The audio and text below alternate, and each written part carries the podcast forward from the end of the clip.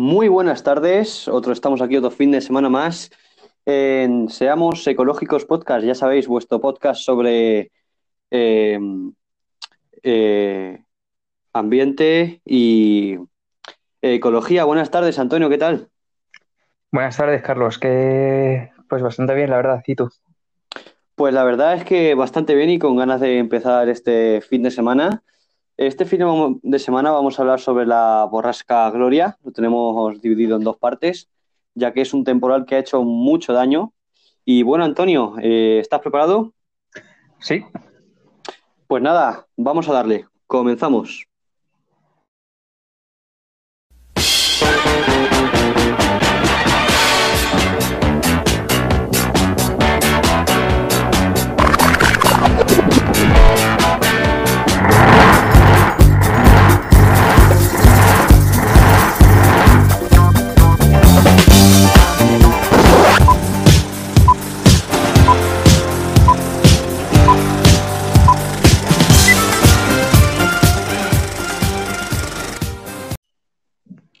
Pues comenzamos dedicado a la borrasca Gloria, como hemos dicho en la introducción, y tal vez alguna gente no lo sepa, porque aunque parezca que no, estaba hablando con una amiga sobre este tema y me preguntaba, ¿qué es la borrasca Gloria? Antonio. Bueno, pues la borrasca Gloria es un sistema de bajas presiones que se forma en, que se ha formado en aguas abiertas del mar Mediterráneo debido al clima seco del Mediterráneo. Y lo cierto es que es la tercera borrasca que se genera en nueve meses en la costa mediterránea. De hecho, esta borrasca ha generado varios récords con respecto a lo que son las borrascas registradas en el Mediterráneo, de las cuales no existe realmente un registro muy firme debido a que no existe una agencia que realmente los catalogue, pero desde 1947 mm. hasta lo que sería 2011 se han registrado aproximadamente unas 100 y la borrasca Gloria ha batido todos los récords de las anteriores borrascas, incluyendo una del 2017, porque, por ejemplo, eh, ha sido la que más ha tenido acumulación de nieve, eh, registrándose hasta una altura de 8,44 metros de altura en espesor de nieve. Eso es eh, muchísima nieve. sí, 8 metros es muy bastante, altura. Es, sí dos camiones puestos en pila uno de encima del otro. Sí. Y lo cierto es que ha batido por varios eh, milímetros al anterior récord, el cual estaba en 8,17. Mm. Y ha generado también varios récords, como por ejemplo eh, la cantidad de la ola más grande con respecto a las producidas por o las precipitaciones y la cantidad de rayos caídos en un solo día. Todos estos récords los ha batido eh, una borrasca. Esto es. Eh, sí, sí, dime. Esto es sin duda otro de los muchos. Mm, Efectos del cambio climático. Exactamente. Eh, lo, ha dicho, lo ha dicho Pedro Sánchez. En, estuvo hace unas semanas ahí pasando a ver los efectos eh, que ha causado y dijo que, bueno, que la borrasca es algo muy grave, ha destrozado muchas poblaciones, ha muerto mucha gente y también ha hablado sobre lo, que es la cultura de prevención. Eh, es una cultura que hace eh, que lo que quiere hacer es concienciar a la gente del cambio climático. Antonio, ¿qué piensas tú de esto?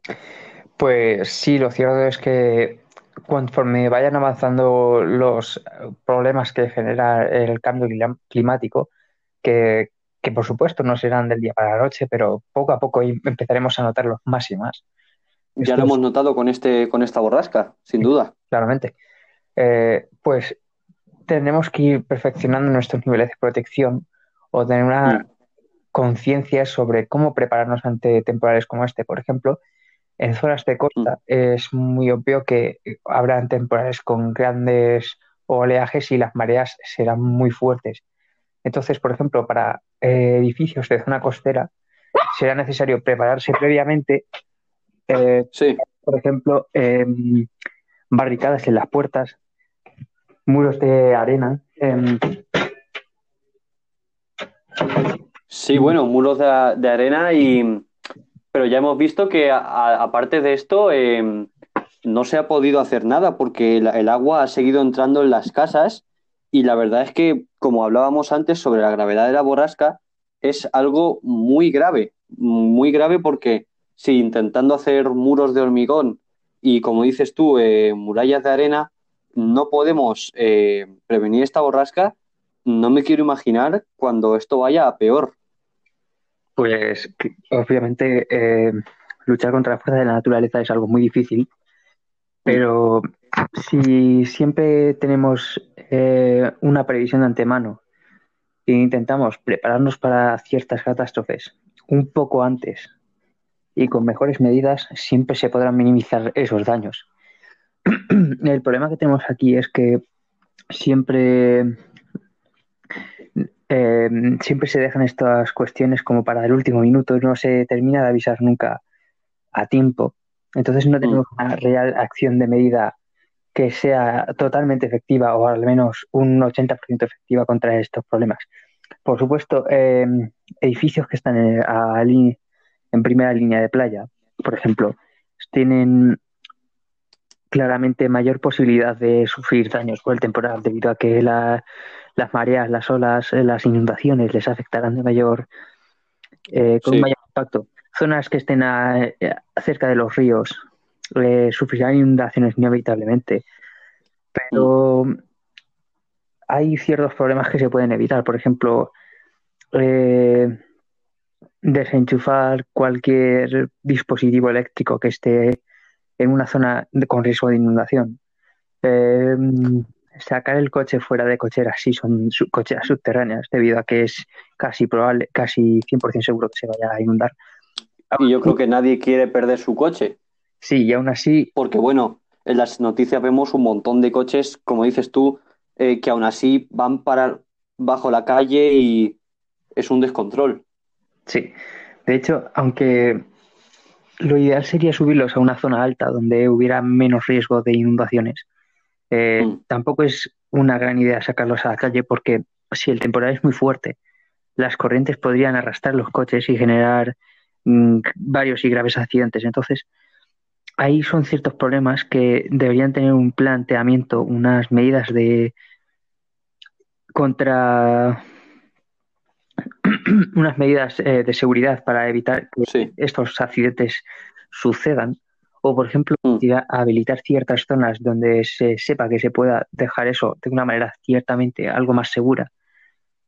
Porque sí, como por ejemplo, bueno, en Albacete tenemos a lo mejor Chinchilla, podría ser, pero tú te estás refiriendo dentro de una ciudad. sí, dentro de la propia ciudad generar, por ejemplo, Vale, parkings o generar una cierta zona con un buen desagüe o una buena zona para aparcamiento que permita Sí.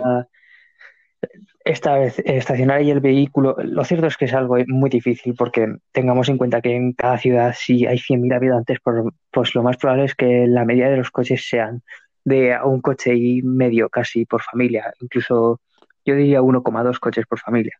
Entonces, eh, sí, claro. al fin y al cabo, eh, es muy difícil que tener cuidado de todos estos vehículos, pero sin duda eh, no podemos dejar las cosas como están porque ya se han visto miles de accidentes de coches que han salido flotando con eh, las corrientes, de mm, vehículos que se han anegado totalmente debido a, a que el agua les ha llegado hasta más a- arriba de la altura del techo.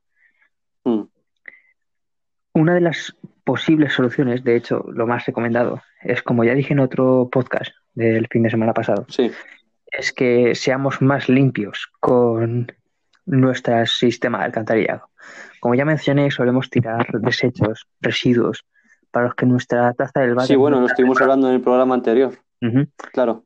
Sí, Entonces, todos estos residuos que hoy piensas, bueno, es un bastoncillo, es una compresa, no va a pasar nada, pero no se desintegran bien y permanecen allí, generan tapones, generan bolas de porquería, que al fin y al cabo Mm. lo que hacen es que cuando tenemos un temporal de esta clase, embozan estos sistemas de alcantarillado que permiten eh, aumentar el, el drenaje de las lluvias torrenciales, de las grandes inundaciones. Mm. Y si tú atascas un sistema de tuberías, al final desborda. Entonces, todo esto es- son factores a en cuenta a tener para poder evitar que los, a lo mejor ya inevitables, em, efectos de la propia borrasca se empeoren. Sí, bueno, eh, las borrascas, y como decías tú antes, eh, hemos tenido casi tres borrascas en menos de nueve meses. Hemos tenido eh, las dos, la Dana, la primera, la segunda, y ahora hemos tenido la borrasca Gloria. Y si te das cuenta, en todas las borrascas ha terminado gente desaparecida, muerta, o incluso poblaciones enteras que han perdido sus casas y mm, todo. O sea, es que es, Sí, es catastrófico. Sí, además, por ejemplo, en zonas costeras, eh, una, si ya nos vamos a lo económico, eh, Mm. tener un, por ejemplo, un restaurante en una zona costera implica que con este aumento de borrascas y de sus efectos Mm. eh, se generan mayores problemas a la hora de construir un, un negocio sostenible. Pongamos que tú Sí. creas un negocio y está cerca de la playa. Se producen inundaciones, mm, no quiero ser exagerado, pero una vez cada dos años. Esto implica que tienes que tener unos gastos para poder reparar Bueno, no eres exagerado, Antonio. No eres exagerado porque en nueve meses ha habido tres inundaciones. Bueno, o sea que más bien no nada quería- más lejos no de la realidad. no quería darle falsas esperanzas a la gente o Ah, sí, sí, sí. Pues eh, entonces, si, si tienes que tener en tus presupuestos a una parte reservada a reponer todo el material que te destruya una borrasca cada X tiempo, implica que tu negocio va a tener unas pérdidas eh, que no son en inversión, que no son en, en algo que te beneficie a ti. Por ejemplo, invertir, ga- gastar dinero en comprar un sistema nuevo de altavoces implica que a lo mejor tienes un, un restaurante con mayor elegancia, mayor difusión o incluso una discoteca. Y eso implica Sí. que el número de clientes se pueda ampliar. Significa que tendrás más gente que querrá ir allí por el ambiente, por lo que sea.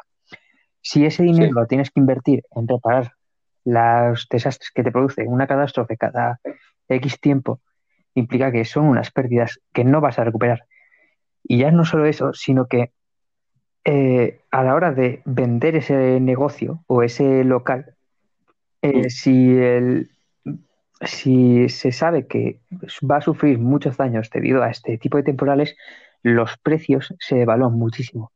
A lo mejor un local que hace años se podría vender por 30.000 euros, hoy en día Sí. eh, podría ser difícilmente traspasado por 10.000 euros, lo que implica otra Claro, porque la gente, la gente no quiere un local a, a cerca de la playa por lo que puede pasar, ¿no? Exactamente, porque si dijeras, bueno, es una zona calmada, tal, pues te lo piensas, pero si sabes que puede ocurrir este tipo de desastres cada X tiempo, lo más lógico es que digas, hey, pues es un precio caro. Entonces, tenemos lo que se llama la devaluación de la, del, del local. Esto genera que haya también un estanco, una estancación de la economía en la zona, porque Sí. obviamente eh, no hay traspaso de locales, no se generan nuevos Claro, negocios. la gente no se va a centrar en esa zona. La gente a lo mejor va a preferir eh, centro de ciudad, puede ser, O, por poner un ejemplo. sí, claro, zonas que, se, que sabes que debido al a que el gasto a lo largo del año va a ser inferior a, a lo mejor el precio inicial de compra, Mm. entonces pongamos que al principio te tienes que gastar 10.000 euros en uno Mm. en un local de costa y 20.000 en uno de más céntrico, más alejado de la playa, pero en el de costa anualmente te tienes que gastar un presupuesto de 3.000 en reparaciones y en el céntrico a lo mejor son 500 euros. Al, a cabo de muy pocos años ya estás rentabilizando la- los 20 los 20.000 euros extra que has pagado por el local, eh, derivándolos en mejoras o en una, Sí. Unos gastos menores a los que has tenido con respecto al otro local. Mm. Claro, pues es lo que hablamos, que en una de estas borrascas se puede perder todo. Es, es sin duda muy grave. Y bueno, queremos seguir hablando de la de gravedad de la borrasca, Mm. Y yo creo que una de, otras de las gravedades son eh, las muertes humanas, pero este tema lo tocaremos mañana. Eh, ahora me gustaría hablar a mí un poquillo de la cultura de prevención, que es bueno lo que dijo Pedro Sánchez de lo de la culpa de que es todo culpa del cambio climático. ¿Has escuchado algo de esto o no? Mm, no, lo cierto es que no me había enterado de que Pedro Sánchez había emitido ningún programa político con respecto a esto, pero si puedes contarnos de qué va, sería muy interesante. Sí, claro. Eh, bueno, la cultura de prevención, Pedro Sánchez estuvo ahí en la, en la desembocadura del Ebro, del Ebro y también en otras poblaciones afectadas, como Malgrat del Mar, que yo creo que es una de las más afectadas, eh, y estuvo hablando de lo que es la cultura de prevención. Y lo que consiste esto es que mm, haya clases en los colegios. ¿Te acuerdas que la semana pasada estábamos hablando de que los colegios no se concienciaba mucho de esto? Sí. Pues él lo que propuso es que en los colegios se hablase de la culpa que tiene el cambio climático en todos esto, en estas situaciones. Porque, por ejemplo, no es normal que hace, pongamos, 20 años no teníamos estas, estas, estas catástrofes. Porque yo creo que hace 20 años no era, no era tan grave pero hemos llegado a un punto en el que, sin duda, sí que son más graves y eh, es más frecuente ver que hay inundaciones, borrascas y, como no, eso es culpa del cambio climático. Y como decíamos la semana pasada, la gente no achaca eso al cambio climático y por eso Pedro Sánchez eh, quiere apoyar o, instaurar lo que es la cultura de prevención. No simplemente en los colegios, sino también en, los negocios. Eh, ahora mismo no sé qué ejemplo ponerte de un negocio que pueda eh, instalar o hablar sobre una cultura de prevención. Tal vez, no lo sé. Mm, bueno, quizás no tengo un ejemplo directo contra, contra los temporales, pero por ejemplo, yendo de compras estos días, he escuchado en algunas tiendas que los empleados van a recibir ciertos cursillos para prevención de, o a lo mejor evitar un posible mm. contagio eh, sobre si, si se encuentran con algún caso, algún teórico caso, esperemos que no. Todavía en España no se ha encontrado nada más que algún caso esporádico o estas personas del crucero sobre el coronavirus. Entonces, sí. ya se está realizando, la verdad que ha sido bastante rápido. Quizás mm. deberíamos cerrar esto para otro podcast, pero Sí, yo creo que deberíamos hablar de coronavirus el fin de semana que viene y no deberíamos de retrasarlo mucho. Pues es un claro ejemplo de que los comerciantes, tanto locales como quizás a un nivel más em, eh, local, sí, bueno. Em, a nivel del país em, o quizás entre países, ya mm. están tomando ciertas medidas contra eh, ciertos problemas que atañen a la sociedad. Entonces yo creo que es un paso que no está tan lejos y que es muy posible. Sí, sería muy buena idea, eh, como dices tú, que, igual que están concienciando sobre el coronavirus, que bueno, que en efecto es algo muy grave, también deberían de hablar sobre esta cultura de prevención y a lo mejor, pues como dices tú, recibiendo cursos o entregando folletos y todas estas cosas que pueden hacer que la población sepa lo que es, eh, lo que puede conllevar no echar los plásticos en el contenedor de plástico o, como decíamos antes, eh, tirar pues toallitas, bastones a la papelera, no sé, al váter. y debería, es, es así, es así. Sí, em, de hecho, por ejemplo, em, tengamos en cuenta que los temporales, por, mm. por llamarlos de alguna manera, eh, tienen distintas categorías y en este caso el temporal Gloria ha tenido tal magnitud que están que lo han catalogado como un Medican. ¿Un cómo? Medicain, eh, si lo pronunciamos eso... bien. Eso es, eso es ¿Y en qué consiste eso? Sí, pues ese término lo han acuñado para el tipo de borrascas o temporales que se producen en el mar Mediterráneo que llegan a tal grado que los pueden encajar o eh, clasificar como huracanes. Entonces, un Medicane es un huracán del Mediterráneo. Ah, Supongo vale. Medi de tomado- Mediterráneo y Kane de Huracán. Claro. Sí, eh, ha tomado el término Vale, Nos gusta tanto usar el, eh, la lengua anglosajona aquí en España, pues en vez de, en vez de Medi- Medican, Medicane. Y como no, habrá que usar el bilingüismo y decir Medicaid.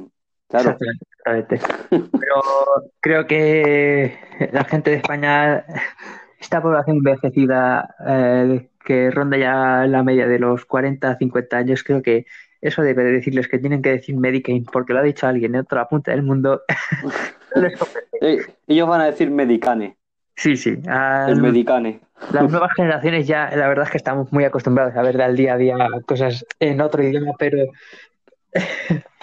parece que La- la- no son términos de- todavía muy arraigados. ¿Qué es eso? ¿Qué es eso? ¿Sabes? Medicane. Fua. Le suena a chino. Estos que nunca han tocado un, un idioma. Bueno, Sí, eh, bueno. Retom- retomando el tema de la borrasca. Hmm, Eh, se sabe que en 24 horas eh, ha recogido la cantidad máxima de precipitaciones de rayos Sí. caídos.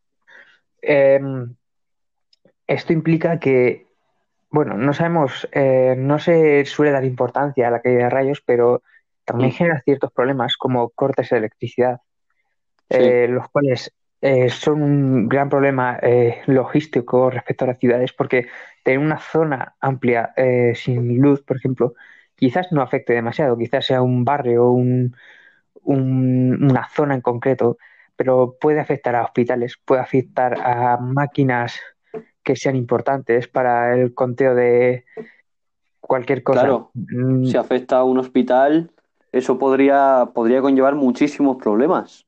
Sí, y siempre se tienen estos motores auxiliares, estos generadores auxiliares para los hospitales.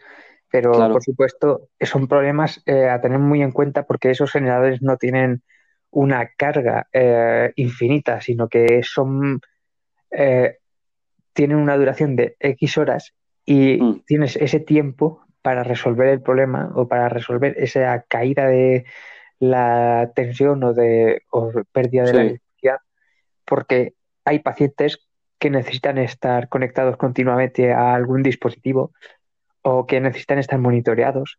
Exacto, O- por una, por una cosa u otra necesitan tener un Mm. dispositivo que les mida pues lo que les haga falta. Entonces, es otro de los grandes problemas. Mm. Si ya metiéndome quizás en algo diferente, pero también relacionado con las tormentas eléctricas, es Sí. que hace ya años se intentó, eh, y que creo que se sigue intentando, eh, aprovechar la energía de un rayo, pues eh, la ¿Ah, sí? descarga que produce un rayo sería capaz de alimentar ciertas ciudades durante aproximadamente una hora, solo con la caída de un rayo. Y hay zonas en el, en el mundo en el que caen muchísimos rayos o Sí. que cada tormenta se genera una gran eh, cantidad de electricidad. El problema Mm. que tenemos ahora mismo para crear este tipo de centrales eléctricas es que no tenemos una manera efectiva de guardar toda esa ingente cantidad de electricidad en Claro. una batería o en algún dispositivo de la manera tan rápida en la que se genera. Es decir, si un rayo genera 200.000 voltios, que me estoy inventando la cantidad, lo cierto es que Sí, no bueno, muy- es una cantidad orientativa. Sí, si, si nosotros eh, tuviéramos una batería, digamos Mm. que no la puedes cargar de una, es igual que tu móvil, necesita cargar lentamente o, o, o la revientas. Pues Claro. no tenemos manera de aprovechar todavía toda esa ingente cantidad de electricidad que se genera con un solo rayo. Y lo cierto es que es una tecnología que me gustaría mucho que se desarrollara, que se llevara a cabo, que se desarrollara, porque cualquier fuente alternativa de, eh, de producción de electricidad, lo cierto es que es muy rentable, muy beneficiosa si no utiliza ningún tipo de em, combustible fósil. Mm. Entonces, la posibilidad de, aumen- de, de aumentar nuestra producción eléctrica o de aprovechar una, un desastre natural como es un huracán, una borrasca o Sí. cualquier tipo de tormenta para generar algo beneficioso para la propia sociedad. Podría Es una- ayudar.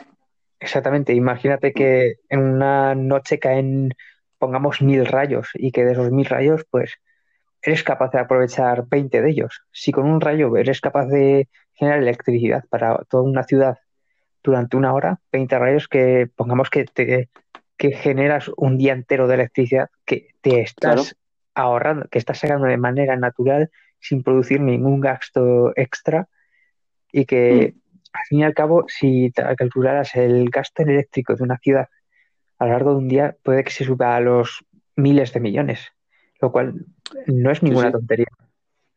No, la verdad es que nos puede ayudar bastante. Y bueno, como hablábamos antes de que también ayuda logísticamente, ¿has visto la imagen que circula de la vía de tren que se ha arrastrado? No. Pues hay una vía de tren, ¿vale? No en una de las partes eh, afectadas por la borrasca, que ha sido totalmente arrastrada. Y es lo que hablamos de que tal vez muchos pasajeros que tenían pensado viajar en tren, pues tampoco van a poder hacerlo. Es, es que es una, una catástrofe, como decimos, y que ha fastidiado a mucha gente.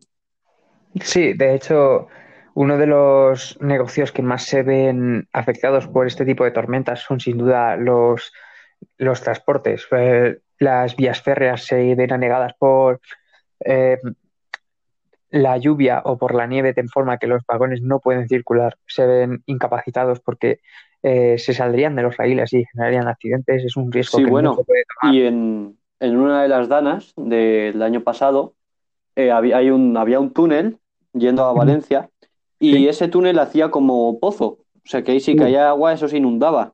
Y todo eso se inundó casi cinco metros. O sea que los trenes tampoco podían ir a Valencia.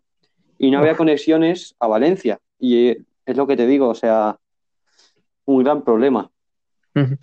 Luego tenemos el tema del viaje, eh, los viajes aéreos, es decir, por avión. Mm. Eh, cualquier vehículo que tenga que cruzar una zona borrascosa se ve incapacitado. De hecho, por normativa tienen que retrasar el vuelo o cancelarlo porque se genera una cantidad de rayos y una cantidad de un temporal, una velocidad de vientos y que los aviones no están em, preparados, quizás, quizás sí, pero no se quieren arriesgar y lo veo muy bien, no puedes arriesgar cuando tienes en juego vidas humanas.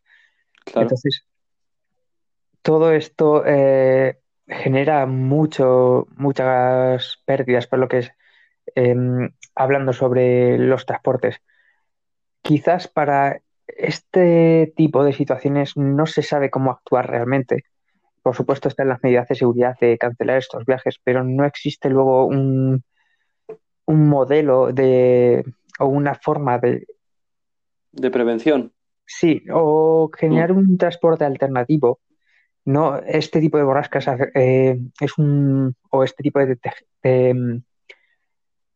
de, temporales no tiene una una manera de evitarlos. Tú, por ejemplo, mm. eh, si vives en el centro de España, pues no te ha afectado tanto la borrasca. A lo mejor has podido viajar a zonas más del oeste de España. Eh, allí ah, supongo que el temporal no afectaría mm. tanto. Aquí en Albacete, por ejemplo, apenas se notó.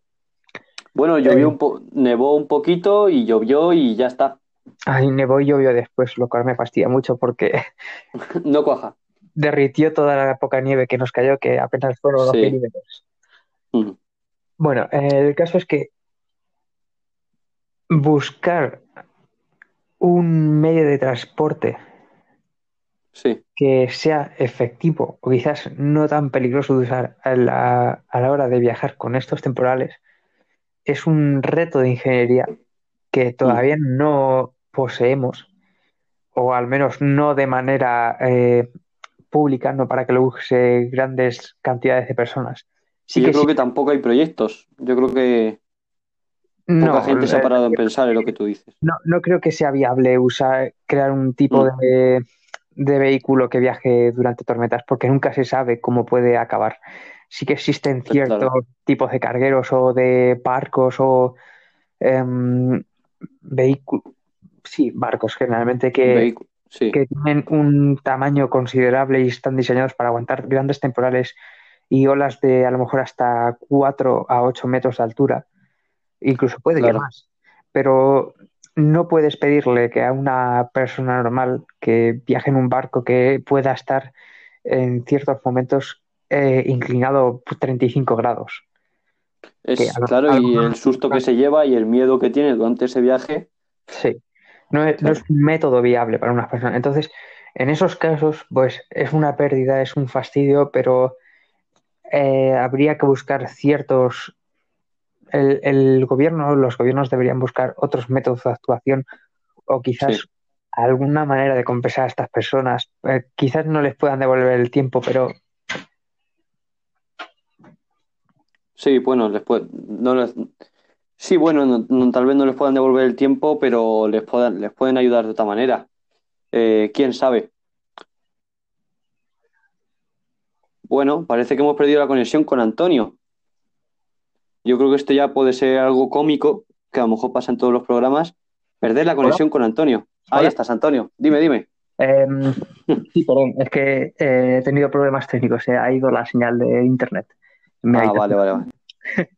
bueno, el caso es que, mm, como iba diciendo, los gobiernos sí. tendrían que tener un, un plan de, conting de, contingencia contra este tipo de temporales y quizás un, una, alguna reforma eh, para, con respecto a ayudas para estas personas que se ven eh, muchas veces encerradas en los aeropuertos durante varios días porque no pueden regresar a sus hogares o no pueden viajar con sus seres queridos.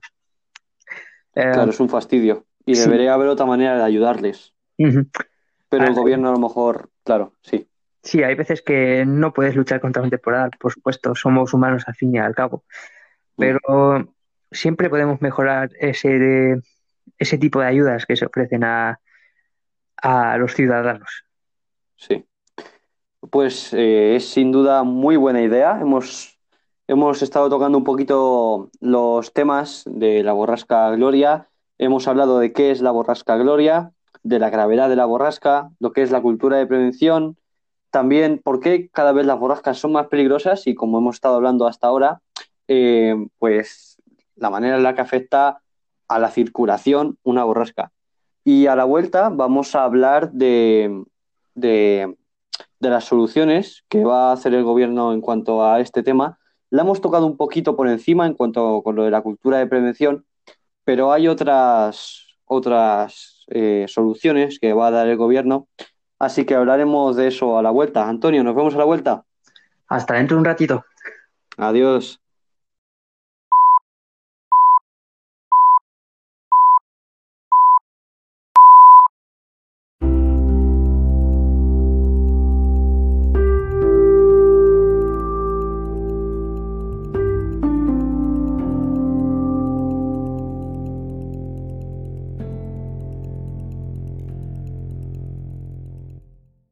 Buenas, Bien, pues buenas, Antonio. Eh, volvemos con la segunda parte del programa de hoy, eh, la borrasca Gloria. Y bueno, antes de comenzar, me gustaría comentarte, no sé si lo sabías, que un 10% de nuestro público está en Perú. Ah, muy interesante, la verdad. Eh, no esperaba que este programa que estaba más bien intencionado como un nivel local para la gente de aquí, de Albacete, mm llegar a tener una repercusión en la otra zona del mundo. La verdad es que es algo muy interesante de conocer. Pues la verdad es que sí, está muy bien y yo la verdad es que tampoco me esperaba esta repercusión. Eh, así que pues nada, que estamos encantados con nuestro 10% de seguidores peruanos. Eh, os mandamos un saludo desde aquí, desde España. Y pues nada, vamos a seguir hablando de la borrasca Gloria, y una de las de los temas que vamos a tocar ahora es las soluciones que va a dar el gobierno a este tema. Una de las soluciones que va a dar es eh, dar 5 millones a, a, las poblaciones afectadas por, pues, por esta borrasca. Sí. Y también han hablado de, de, ayudas a particulares, empresas y administraciones. ¿Qué uh -huh. quiere decir esto? Que van a ayudar a la gente de, pues a empresas y administraciones y a la gente de, pues de, de las zonas afectadas a volver a rehacer su vida. Uh -huh. Y otra de las cosas que también he, he, leído mientras buscaba, mientras buscaba información para este programa es que los alcaldes de, de las zonas afectadas han estado ayudando a, a, sus ciudades a quitar el fango y la tierra y el barro que se ha quedado tras estas inundaciones. ¿Qué te parece esto a ti, Antonio? Bueno, eh, lo cierto es que que las altas esferas, por así decir, de nuestra sociedad se impliquen con problemas, uh, con, problemas, problemas eh, con problemas más eh, cotidianos que afectan generalmente, o al menos da la perspectiva de que afectan más a la gente de a pie, a todas estas personas que forman la clase media, por así decir, como somos tú y yo, em, parece que nos da una sensación de seguridad o una sensación de que no todo va tan mal. También es cierto que estos 5 millones, como has mencionado, eh, van a ser muy beneficiosos para la sociedad porque ayudarán a, acelerar el proceso de, em, pues por ejemplo, de reparar eh, los daños que han generado, los daños que se han generado en, las zonas públicas, como por ejemplo el alumbrado, las aceras que han sido destruidas por el aumento de los caudales. Hemos estado hablando antes del alumbrado y la verdad que sí, es algo que hay que reparar. Eh, sí, porque em, a la hora de, de prever el gasto o los daños que todos estos fenómenos naturales producen, hay que tener muy en cuenta que eh, hoy en, día a día eh, tenemos ciertos servicios a nuestra disposición que son quizás que nos hemos vuelto más dependientes de lo que jamás nos hemos dado cuenta de ellas. Por ejemplo, el agua, em, mm. hay que tener mucho cuidado en, cuando hay este tipo de temporales porque tiende a aumentarse el número de microorganismos, es decir, el de enfermedades que conlleva en los mm. alumbrados públicos que eh, usamos, que usamos todo el mundo y más en esta en esta estación que es el invierno o quizás el otoño. Sí, que, anochece más de noche. a, las 5 de la tarde ya está anocheciendo o ya es de noche en, la mayoría de, zonas de España.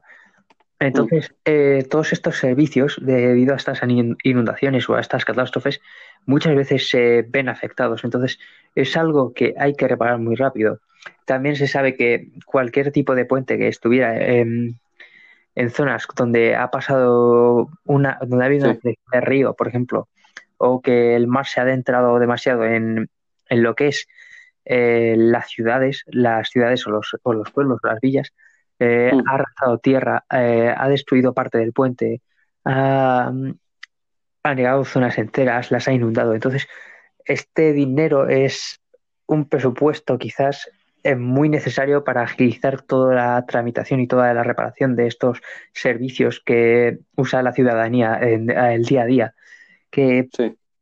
sí, claro, lo pagamos con impuestos, pues a lo mejor no te das cuenta directamente, pero todo eso, al fin y al cabo, lo estás pagando de tu bolsillo y es un, mm, un servicio muy necesario. Yo no me imagino, como hacían mis abuelos hace, pongamos, 50 eh, años, sí. a la calle y que hayan una bombilla en mi puerta y a 100 metros haya otra.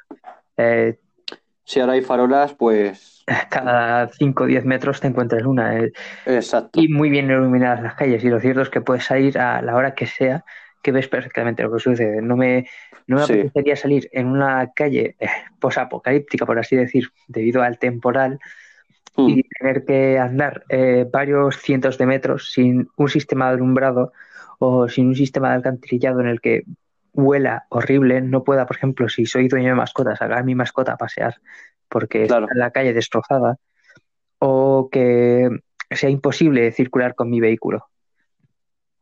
Sí, bueno, son, son muchas cosas lo que puede llegar a hacer una borrasca. Eh, otra de las soluciones que he leído y que me yo creo que es algo ridícula, no sé qué, qué te parecerá a ti, y es volver a poner arena en las playas. Y, pero el gobierno ha dicho que esta es una de las soluciones eh, no muy viables, porque yo creo que ahora mismo lo que a la gente más le importa no es la arena, sino sus propias casas. ¿Tú qué piensas?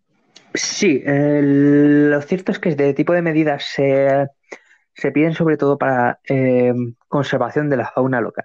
Es decir, una mm. playa muchas veces tiene fauna marina eh, que vive en la tierra de la propia costa de la playa, como puede ser eh, algún tipo de almeja, de crustáceo. Tortugas. Sí, em, mm. muchos tipos de especies viven en estas zonas y esa tierra se ve levantada y deja eh, depósitos de otros restos más contaminados, que donde no se puede, no son viables. Además, con respecto al el turismo, este tipo Sí, de desastres son muy negativos porque no es lo mismo ir a una playa bien acondicionada con tu tierra para grabar tu sombrilla que ir a una sí. playa donde eh, ya solo queden esos grandes, esas grandes rocas que se pusieron hace años para crear la base. Esto hablando de playas a lo mejor un poco más artificiales. Sí, De, para poder asentar un poco lo que es el- la tierra de la playa.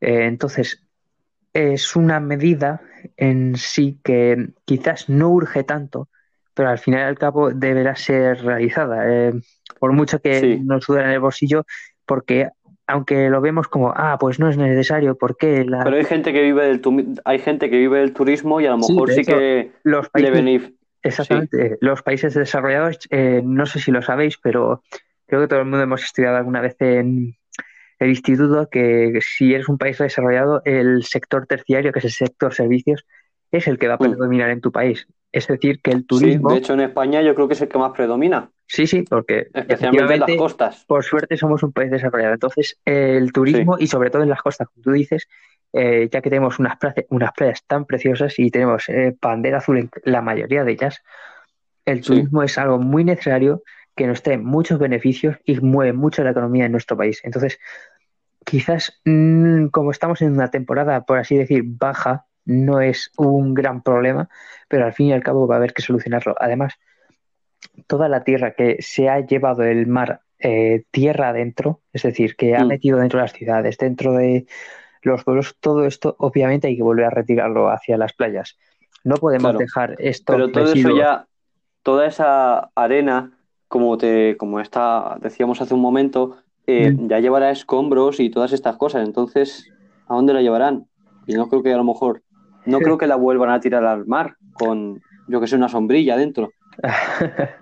Bueno, supongo que al igual que tenemos máquinas para filtrar, para reciclar, habrá que generar algún sistema para, por, Para filtrar la muy, por muy estúpido en este momento que suene, si no queda otra solución, habrá que, que crear algún sistema de este tipo para poder eh, rellenar las playas nuevamente. Uy, qué redundante. Bueno, el caso es que, aunque sea un gasto en este momento, yo creo que al fin y al cabo va a ser algo necesario y Sí. va a ser inevitable. O sea que no, al igual que con todos los temporales y todos los gastos que generan, nos tocará apretar un poco el cinturón y eh, dejar al gobierno que parte del dinero de nuestros impuestos eh, vaya a recomponer todo esto, porque igual que pasa con los locales que están a borde de playa, Sí. ese, ese gasto extra por, por, las tempo- por los temporales se va a tener que utilizar sí o sí también para reformar ya no solo lo que es la zona turística, sino Mm. eh, la zona de playa. Sí, bueno, como te digo, no creo que, bueno, a lo mejor no lo tendrán que quitar a nosotros, pero eh, es, es un dinero que hace falta. Mm. No es, no nos están quitando ninguna tontería, es algo que, eh, como dices tú, pues va, va a hacer falta para poder volver a poner todas esas zonas en marcha. Mm. También em, con respecto a lo de sombrillas y todo esto que dices, Sí, em, tengo aquí a- mm, ciertas claves, ciertos trucos que em, Mm. medidas para prevenir o para tener el máximo control a la hora de una inundación o antes, Sí. durante y después de esta. Vale. Eh, algunas de ellas, por ejemplo, es, por supuesto, em, como ya he dicho, los servicios públicos o los servicios corrientes, como es la electricidad y el agua, en Mm. este tipo de temporales se ven muy afectados. Entonces, es una gran idea llenar eh, botellas o recipientes de agua limpia Sí. eh, mm, a lo mejor un día antes de, de estos temporales o de, estos, de estas catástrofes meteorológicas, porque como ya he dicho, el nivel de bacterias y de virus se multiplica cuando el agua limpia de nuestros Sí. manantiales, por así decir, se cruza con el agua contaminada que es- desborda de los sistemas de desagüe o de los alcantarillados de las ciudades. Entonces, una de las principales contramedidas eh, de las principales medidas que deberíamos tomar contra estos desastres es almacenar agua limpia para disponer de ella en estos días. Es una muy buena solución, ¿eh? Porque claro, se, como dices tú, eso va a estar lleno de virus y si nosotros bebemos agua de grifo, pues algo caerá. Sí, de hecho, como anécdota, ya que probablemente mucha gente lo sabe, es la peste negra. Esta, esta enfermedad se extendió tantísimo porque la gente enterraba los cadáveres eh, sin un ataúd y sin nada que los protegiera, de manera que cadáveres contaminados acaban descomponiéndose y acaban yendo a parar a los restos de estos cadáveres a, los ríos. De manera que... Que luego terminaron por quemarlos, creo. Sí, eh, cuando descubrieron que, que, el foco estaba en los muertos, acabaron teniendo que poner solución y una de las soluciones fue en la incineración de los restos humanos. Em, otro de los métodos de, de, las medidas es, por ejemplo, mover los elementos de alto valor, tanto personal como quizás económico, a un lugar más alto. Si sabes que va a haber una inundación, por supuesto, intenta mover todos los objetos que sean de valor a un lugar más alto o, por ejemplo, los documentos que tengas en casa, eh, meterlos en, en recipientes de plástico herméticos, como puede ser un dossier o cualquier... Una factura, porque al final hay que guardarlas. Sí, cualquier recibo de la luz o de cualquier servicio que estos días que tienes problemas ya, si se te inunda la casa vas a tener cientos de problemas, encima vas a perder las facturas que a lo mejor te sirven de resguardo de, eh, pues no, yo tengo que pagar esto, tengo que hacer esto. Es importante que no se dañen. Eh, tener siempre a mano un kit de emergencia por si ocurre cualquier mm. imprevisto. Sí. Eh, por ejemplo, también tener una linterna con pilas, porque por supuesto nunca sabes si vas a poder a perder la luz. Como ya he dicho, el alumbrado público se suele destruir con estas riadas, estas grandes riadas que se llevan coches. Por supuesto, destruyen farolas, crean cortocircuitos. Entonces, mm. tener algún tipo de generador de, por lo menos, luz en casa, eh, aunque sea una simple linterna para pasar la, la noche. Y, sí, claro. sí, y una radio también, quizás a pilas, para por si estos desastres que nadie quiere en... Te dejan incomunicado. Exactamente, para informarte de mm. cómo van las cosas, de si va a haber... Aunque parezca muy ficticio, aunque parezca muy ficticio y de videojuegos, puede llegar a pasar. Sí, claro, esto de... claro. Esto de quedarse aislado, aunque normalmente no suele pasar porque estamos en una sociedad bastante controlada, no es algo imposible y como estamos viendo con estos temporales, eh, pasa más frecuentemente de lo que pensamos. Lo que pasa es que siempre estamos con lo de a mí no me pasa, pero mm. al final siempre puede pasar, así que... Hasta que te pase. Exactamente, quien previene no cura. Mm. Eh, otro de los consejos, eh, también teniendo en cuenta los servicios corrientes, es cortar la luz, el agua y el gas antes de cualquier empeoramiento del temporal si, y mm. sobre todo si lo indican las autoridades, porque, eh, por supuesto, si se genera cualquier escape de gas, cualquier eh, cortocircuito en la luz, teniendo en cuenta que estás rodeado de agua, cualquier mm, fuga de agua que se pueda mezclar con el agua contaminada, todo esto implica que al final o te puedes electrocutar o puedes tener una fuga de gas y que explote con cualquier vela o cualquier eh, mecha que tengas para iluminar tu casa si se ha ido la luz. O que estés, por supuesto, ingiriendo eh, esa agua contaminada y acabes eh, contrayendo enfermedades como lo pueden ser la legionela, que se produce en, Vaya. en, tuberías, en tuberías con agua estancada. Y mm. este agua que proviene de riadas, que normalmente eh, acaban generando estos estancamientos de agua, por supuesto, genera este tipo de enfermedades, las hacen multiplicarse. Mm. Luego. Bien, pues, bueno, ¿tienes más? Ah, vale, vale. Bueno, tengo métodos durante la, evacuación y después de la inundación, si en caso de que hubiera que evacuar el hogar o que la inundación ya haya remitido. Pues coméntalos rápidamente porque nos estamos yendo un poquito de tiempo, Antonio. Pero venga, vale. Bueno, pues si quieres, eh, podemos dejarlo para el próximo programa. Lo cierto es que mm, creo que así dejaremos a nuestros espectadores con cierta expectativa. Que nos escuchen mañana, ¿no? Exactamente. Sí, pues lo dejaremos para el programa, para el programa de mañana. eh, las propuestas de Antonio, lo llamaremos. y bien, bueno, pues vamos a hacer un pequeño resumen de lo que vamos a hablar mañana. Mañana hablaremos de las muertes y desapariciones que ha habido, eh, también de Magrat del Mar, una de las zonas declaradas catastróficas, la triste desembocadura del Ebro, que yo no sé si lo has visto, pero ha sido una pena. Y también vamos a hablar de las ayudas que tendrán bueno, las ayudas que dará el gobierno, no solo el dinero, sino la gente que va a ser enviada, y también de que este tema ha sido hablado en la Eurocámara. Bien, pues nada, Antonio, nos vemos el programa, eh, nos vemos mañana domingo, eh, y pues a vosotros oyentes os esperamos mañana. Muchísimas gracias por estar aquí y adiós, Antonio. Hasta el próximo programa. Adiós.